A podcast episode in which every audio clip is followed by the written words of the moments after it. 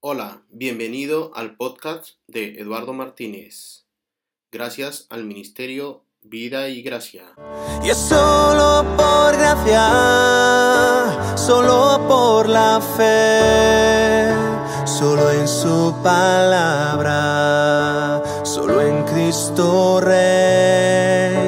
Al sea la gloria por su eterno amor, fe no por obras, tendrás salvación. Muy bien, siendo ya las 7 de la tarde, empezamos con la predicación de hoy, 22 de marzo de 2020, de la Iglesia Bautista Bíblica de Murcia. Para empezar, vamos a leer el versículo de esta serie de Hebreos 4, 12, 13, y dice así. Así dice la palabra de Dios, porque la palabra de Dios es viva y eficaz, y más cortante que toda espada de dos filos, y penetra hasta partir el alma y el espíritu, las coyunturas y los tuétanos, y discierne los pensamientos y las intenciones del corazón. Y no hay cosa creada que no sea manifiesta en su presencia. Antes bien, todas las cosas están desnudas y abiertas a los ojos de aquel a quien tenemos que dar cuenta. Antes que nada, empezar con una oración. Hermanos, oremos. Gracias, Padre, porque estas circunstancias tan difíciles no, nos tiene, Señor, fuera de sí. pero no queremos que falte tu palabra, Señor. No queremos que falte el alimento para la iglesia local de la Iglesia Bautista Bíblica de Murcia, Señor, y para todos aquellos que nos van a estar escuchando por las redes sociales. Te damos gracias, Padre mío, por la salvación, Señor, y porque hoy vamos a predicar tu palabra, para Padre mío. Te pido, Señor, que el Espíritu Santo obre, Señor, en los corazones de los hermanos, dándole entendimiento y sabiduría por medio de tu palabra, y a aquellos que no te conocen, Señor, aquellos que aún, Padre mío, no han escuchado de ti, Padre mío, o te han rechazado, Señor Jesús, te ruego y te pido que obres en sus corazones, Padre, que obres en sus mentes, Padre mío, y les des vida nueva, les des entendimiento, Padre mío, de convicción de pecado y que, y que entiendan el Evangelio, Señor, Padre mío, que conozcan a Cristo, Señor, y puedan nacer de nuevo, Padre mío. Más en estos tiempos difíciles, Señor, hay gente que está muriendo, Padre mío, por causa del virus, Padre, yéndose, Señor, a donde no han escuchado tu palabra y tal vez al infierno, Padre mío. Te ruego, Padre mío, que llegue estas predicaciones del pastor mío y de los posteriores, Señor. Oh Padre mío, tú tienes el control de todo y te damos la gloria en el nombre de Cristo Jesús. Amén. Para empezar, hermanos amigos que nos están escuchando, la, palabra, la prédica se, va, se llama La palabra juzga tu mente y tu corazón. Es la tercera prédi- prédica de una serie de cuatro. Las anteriores en la primera predicación de la serie de Hebreos 4, 12, 13, expuse sobre la primera parte del versículo, porque la palabra de Dios es viva y eficaz. Lo dividimos en tres partes. En el primer punto vimos que la palabra de Dios crea, que es fuente de vida, de poder, crecimiento. En un segundo punto expuse sobre los atributos de la palabra, que están en el versículo. Primer atributo, que es viva, porque Dios es viva y su palabra da vida, regenera a los suyos. El segundo atributo, que es eficaz, porque su palabra que sale de su boca no regresa vacía, sino que produce el efecto deseado. El tercer punto que es, es que Cristo es la palabra y el poder para salvación a los que en Él creen y se acercan en fe y arrepentimiento, por medio del Espíritu Santo. Resalté que la palabra es poderosa para crear, es viva y es eficaz. En la segunda predicación, la espada de Dios, en la serie de Hebreos 4, 12, 13, expuse que la palabra es para la palabra de Dios, es la espada y que es el Evangelio de Jesucristo. Hablé sobre los oficios de Jesús como profeta, sacerdote y rey. Sobre vivir el Evangelio en la iglesia local juntos en una sola, en una sola cultura del Evangelio. Y utilizar los medios de bendición dados a la iglesia por Dios, tales como el estudio y la lectura de la palabra, la oración, las ordenanzas que son el bautismo y la Santa Cena.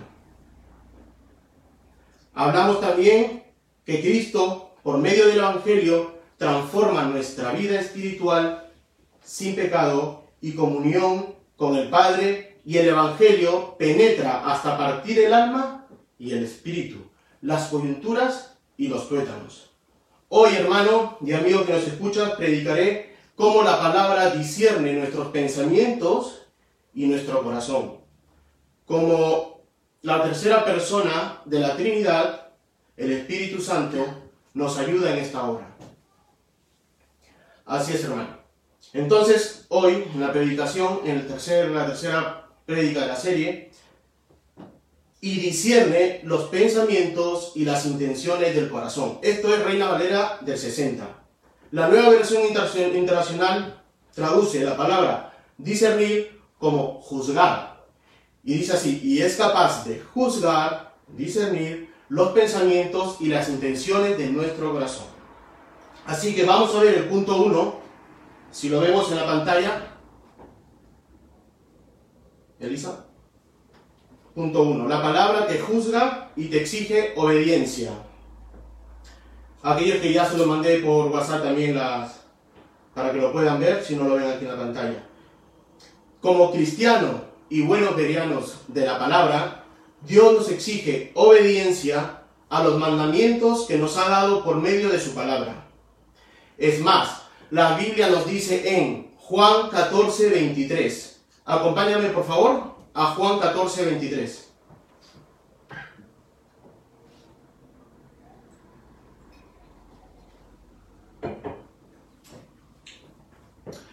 Juan 14, 23. Así dice la palabra de Dios. Respondió Jesús y le dijo, el que me ama, mi palabra guardará. Así es, hermano. Si tú amas a Jesús con todo tu corazón, guardas sus palabras y sus mandamientos y vives una vida de obediencia, tanto en la práctica como en pensamiento, todo saldrá bien, al menos andarás en buena comunión con Dios.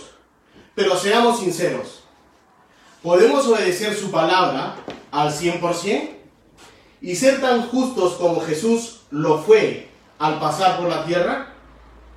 Si la palabra es viva y eficaz para discernir y juzgarnos, ¿estamos convencidos de que cumplimos lo que la ley nos exige? Seamos sinceros. Por eso el versículo nos dice que es Dios por medio de su palabra que nos juzga los pensamientos, comportamientos, nuestra manera de vivir dentro como fuera de la iglesia local. Ahora, hermano, quiero que te hagas las preguntas. Yo pienso y digo, hermano, ¿estás dispuesto a examinarte por medio de la palabra? ¿Estás dispuesto a mostrar lo más oculto de tu corazón y de, tus pensamientos al Señor? Hermano y amigo, debes saber que es la palabra quien nos juzga. Y seguimos al siguiente punto. A. La palabra juzga tus pensamientos. Así es, hermano, como dije antes, la palabra juzga nuestros pensamientos, ya que el pecado, antes de materializarse, antes de hacerse materia, empieza a crecer poco a poco, simultáneamente y muchas veces sin darnos cuenta. Y en otras, dejándolo crecer de forma deliberada en nuestra mente, como dice Mateo 5, 27, 28. Acompáñame a Mateo 5, 27, 28.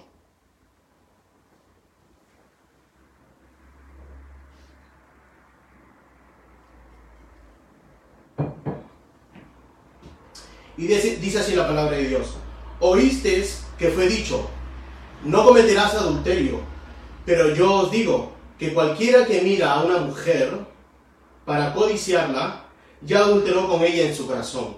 Fíjate lo que dice, si miras, si razonas, si estás mirando a esta mujer, ya has pecado en tu corazón. Jesús en el Sermón del Monte nos enseña que no solo es pecado el quebrantar los mandamientos de forma activa al hacerlo materia, sino que aún se peca con el pensamiento.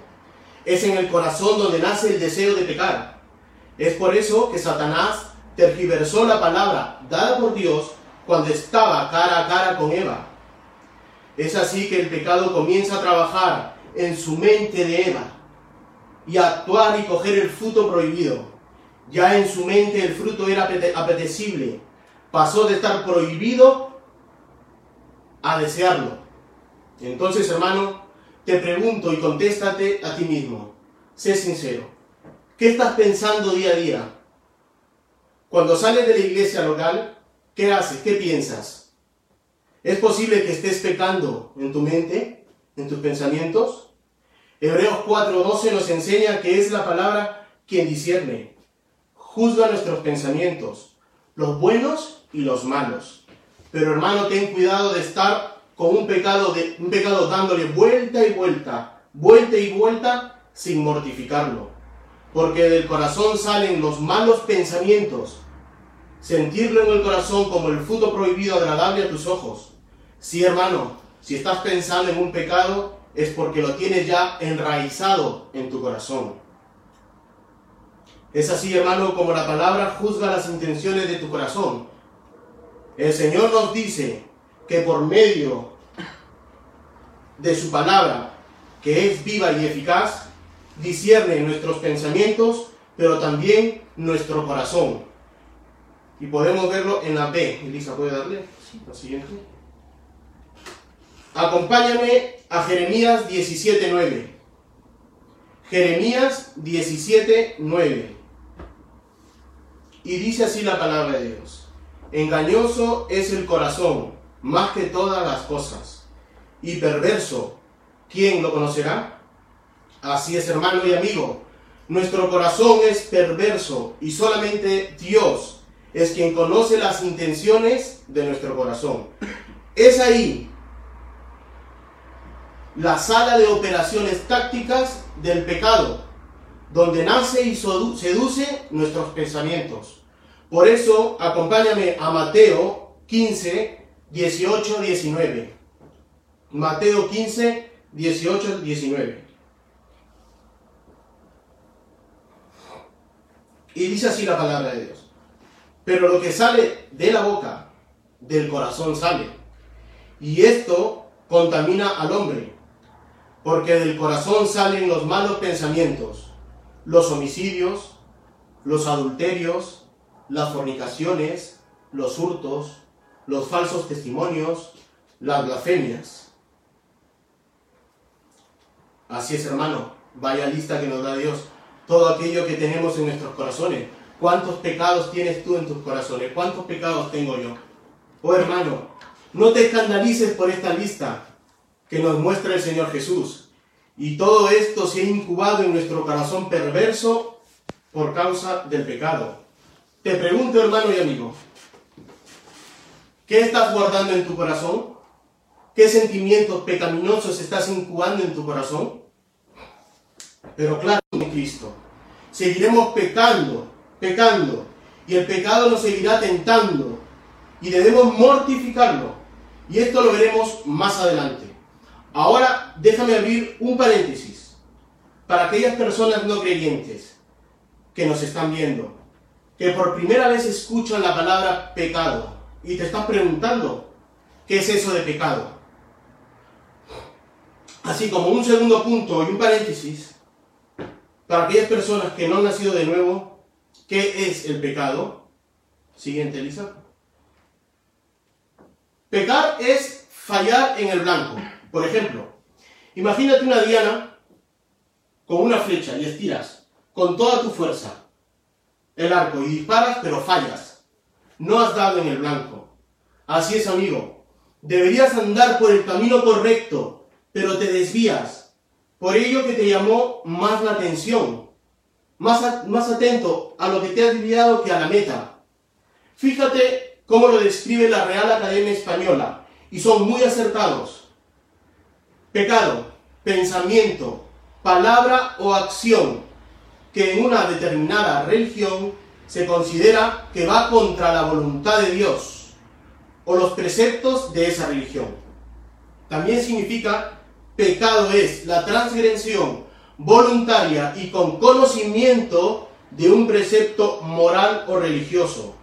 Por extensión se denomina pecado a todo aquello que se aparta de lo correcto y justo.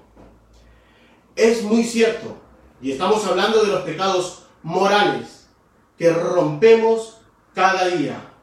Pero también está el pecado de Adán, por la cual todos estamos muertos en nuestros delitos y pecados. Y el pecado, el llamado pecado universal, y que en teología se conoce como pecado federal, ya que en este pecado Adán nos representó a todos y estamos condenados al infierno. Pero por pura gracia del Padre nos dio a su Hijo unigénito, Jesús, para que por Él, por medio de Él, de su muerte, nos dé vida. Sí, amigo, Él pagó por ese pecado. Ese Jesús pagó por el pecado universal, federal de Adán. Jesús vino a ser nuestro Salvador. Así es, hermano. Y tal vez te preguntes, yo quiero a ese Jesús, ¿qué debo hacer? Amigo, solo tienes que acercarte a Él con arrepentimiento y fe, con un corazón convencido que solo Él puede salvarte de las garras del infierno. Y te aseguro que si te acercas a Él, no serás rechazado. Él te abrazará con lazos de amor. Así es, amigo. Ya no hay condenación para aquel que ha creído en Jesús. Pero a pesar de que ya somos nuevas criaturas en Cristo, aún quedan rastros del antiguo hombre y aún hay pecado en nosotros por la desobediencia de la ley moral de Dios. Amigo y hermano, nuestro deber es mortificar el pecado, pero ya he repetido muchas veces mortificar el pecado. ¿Qué es mortificar el pecado? Pues muy bien, ¿qué significa mortificar el pecado? Con mortificar el pecado quiero decir que es una palabra metafórica, que quiere decir matar el pecado. John Owen lo explica mejor y cito. Dice así John Owen. Este es un lenguaje figurado. Imagínate que se mata a un animal. Matar a un animal significa quitar su fuerza, su poder, su vida, para que yo no pueda actuar y hacer lo que quiere. Esta es la figura que está en mente aquí. La naturaleza pecaminosa, o el pecado que todavía mora en nosotros. Es comparada con una persona, el viejo hombre, con sus recursos, habilidades, sabiduría, maquinaciones, fuerza, etc. Pablo dice que esto es lo que debe ser muerto, mortificado. Es decir, su fuerza, su poder y vida deberían ser quitadas por el Espíritu. Fin de la cita. Hermano, todos los creyentes tenemos una nueva vida en Cristo, pero por causa del pecado y caer en sus garras, podemos perder el gozo, consuelo y fortaleza que nos proporciona el nuevo nacimiento. Así que, como creyentes, es nuestro deber, por medio del poder de la palabra y con la ayuda del Espíritu Santo, mortificar y matar el pecado. Escrito está en Romanos 12.9. Acompáñame a Romanos 12.9.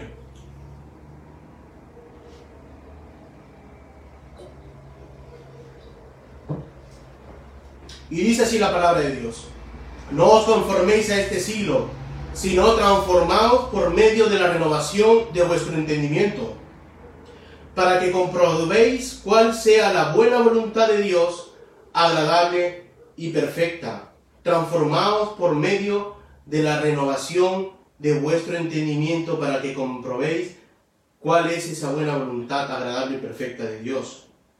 Esta es una obra del Espíritu Santo, hermano, que trabaja en nuestra mente Gracias al poder de la palabra que es viva y eficaz, enterramos ese antiguo hombre. Hermano, sujétate a la autoridad de la palabra. Ámala y guárdala en tu corazón. Acompáñame a Proverbios 7, 1. Hijo mío, guarda mis razones, mis palabras, y atesora contigo mis mandamientos. Así es, hermano, guarda mis razones mis palabras y atesora contigo mis mandamientos. Como dice el pastor Miguel Núñez, y cito, en esta vida el alma es regenerada en los creyentes pero no su carne. Fin de la cita. Así es, hermano, amigo, ya que nuestra carne no es regenerada por ahora hasta que venga Cristo, no es glorificada por ahora hasta que venga Cristo y seamos resucitados en gloria junto a Él, necesitamos mortificar nuestra carne no regenerada y dando aún nuestra carne, perdón, glorificada y donde aún habitan los deseos de pecar. La única manera de matarlo es mortificando nuestra carne de pecado. Y es muy difícil. Pero como dije hace un momento, que para mortificar el pecado es necesario la palabra. Pero para que la palabra sea eficaz, es necesario la ayuda del Espíritu Santo. C. Mortificamos el pecado con la ayuda del Espíritu Santo. Así como dependemos del Espíritu Santo para el nuevo nacimiento y la regeneración, también dependemos de Él para mortificar, matar el pecado, los pensamientos y las intenciones de nuestro corazón.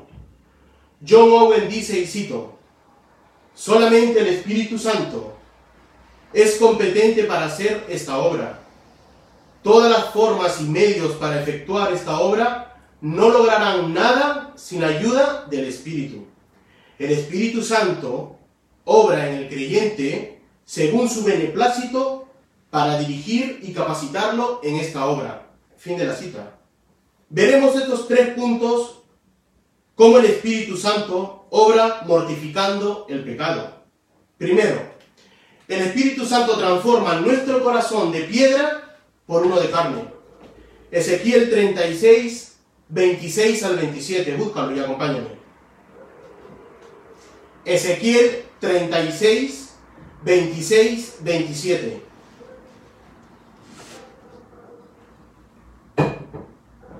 Y dice así la palabra de Dios.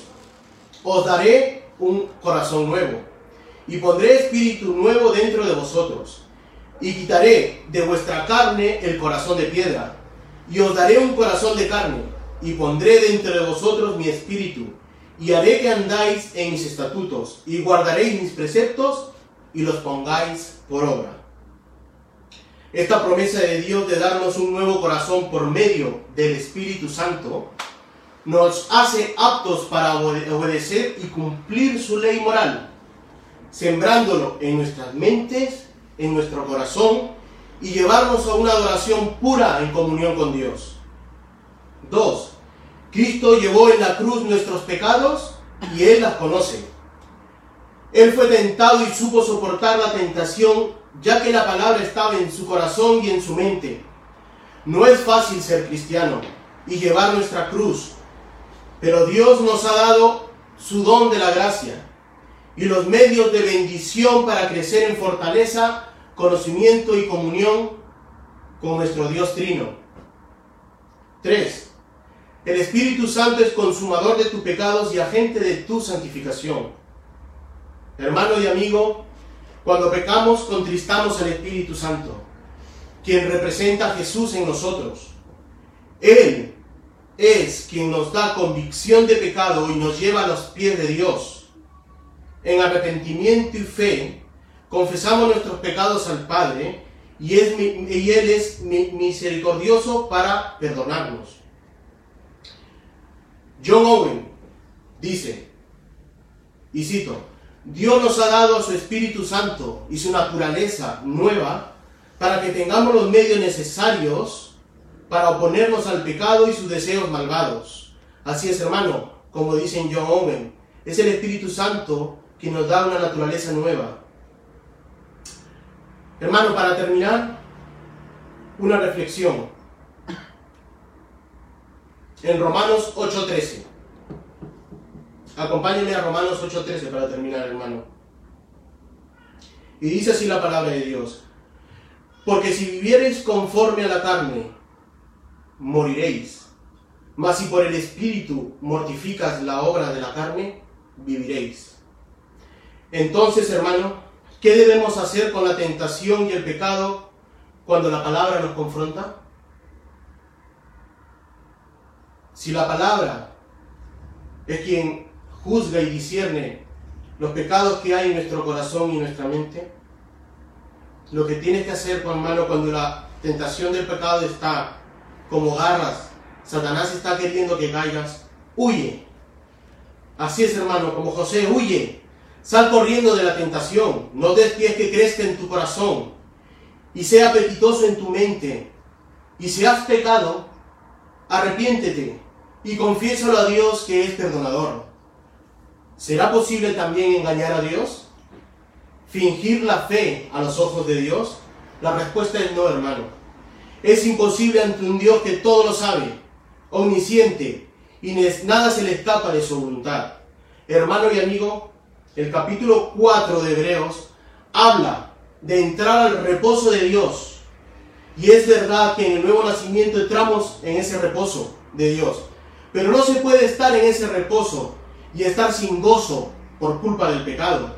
Así que hermanos, vivamos esta lucha contra el pecado discerniendo nuestro corazón y mortificando el pecado. Vivamos una vida llena de gozo en comunión con Dios. Así es, hermanos, Dios nos ha dado los medios de bendición, que son la oración, el estudio de la palabra de Dios, la comunión con los hermanos, las, la Santa Cena. Hermano, mortifica el pecado. Para terminar, Juan Calvino dice en su comentario sobre Hebreos 4, y cito, jamás seremos renovados del todo en nuestra mente, como Pablo lo exige, hasta que nuestro viejo hombre sea muerto, mortificado, por el filo de la espada espiritual. De aquí que Pablo afirme, también en otro lugar, que los fieles son ofrecidos en sacrificio a Dios por el Evangelio, pues ellos no pueden ser traídos a la obediencia de Dios. En otra forma, sino muriendo o matando su propia voluntad, ni tampoco pueden recibir la luz de la sabiduría divina hasta que la sabiduría carnal pueda, quede destruida. Y para terminar, hermano, una última reflexión y esto me causó mucho, mucho, mucho, mucho. Yo aprendí de esta. Aprendí yo cuando estaba luchando por el pecado y hasta el día de hoy sigo luchando. Y siempre lo tengo en mente. Y dice así Martín Lutero. No puedes evitar que las aves vuelen sobre tu cabeza, el pecado, la tentación, pero sí que hagan un nido en ella. Así es, hermano, como se termina hoy la prédica. Espero que Dios haya tocado tu corazón, hayas aprendido. Y para terminar, oremos, hermano. Oremos. Gracias, Señor, gracias, Padre, porque tú has traído tu, palabra aquí, Señor. Has utilizado mi, a, mi, a mi persona, Señor, para comunicar tu palabra, Padre mío, en estos momentos difíciles, en estos momentos que no podemos estar juntos como hermanos, que lo deseo, deseo estar con ellos juntos, reunidos y poder sentir ese calor y ese amor entre los hermanos, Padre mío, pero Tú tienes el control de todo, tú sabes por qué, Señor, está sucediendo esto. Tú sabes por qué nos has dado este medio, Padre mío. Y doy gracias a Dios por este medio, Padre, que tenemos para poder comunicar tu palabra a la iglesia local de la Iglesia Bautista Bíblica de Murcia y que vaya mucho más allá de esas fronteras, Padre mío, a gente inconversa, a familiares, amigos, Señor. Eh, gracias, Padre mío, gracias por tu palabra, gracias por tu salvación, Señor. Gracias por todo. En el nombre de Cristo Jesús. Amén. Hasta la próxima, hermano. Y es solo por gracia, solo por la fe, solo en su palabra, solo en Cristo Rey. Al sea la gloria por su eterno amor, por fe no por obras tendrás salvación.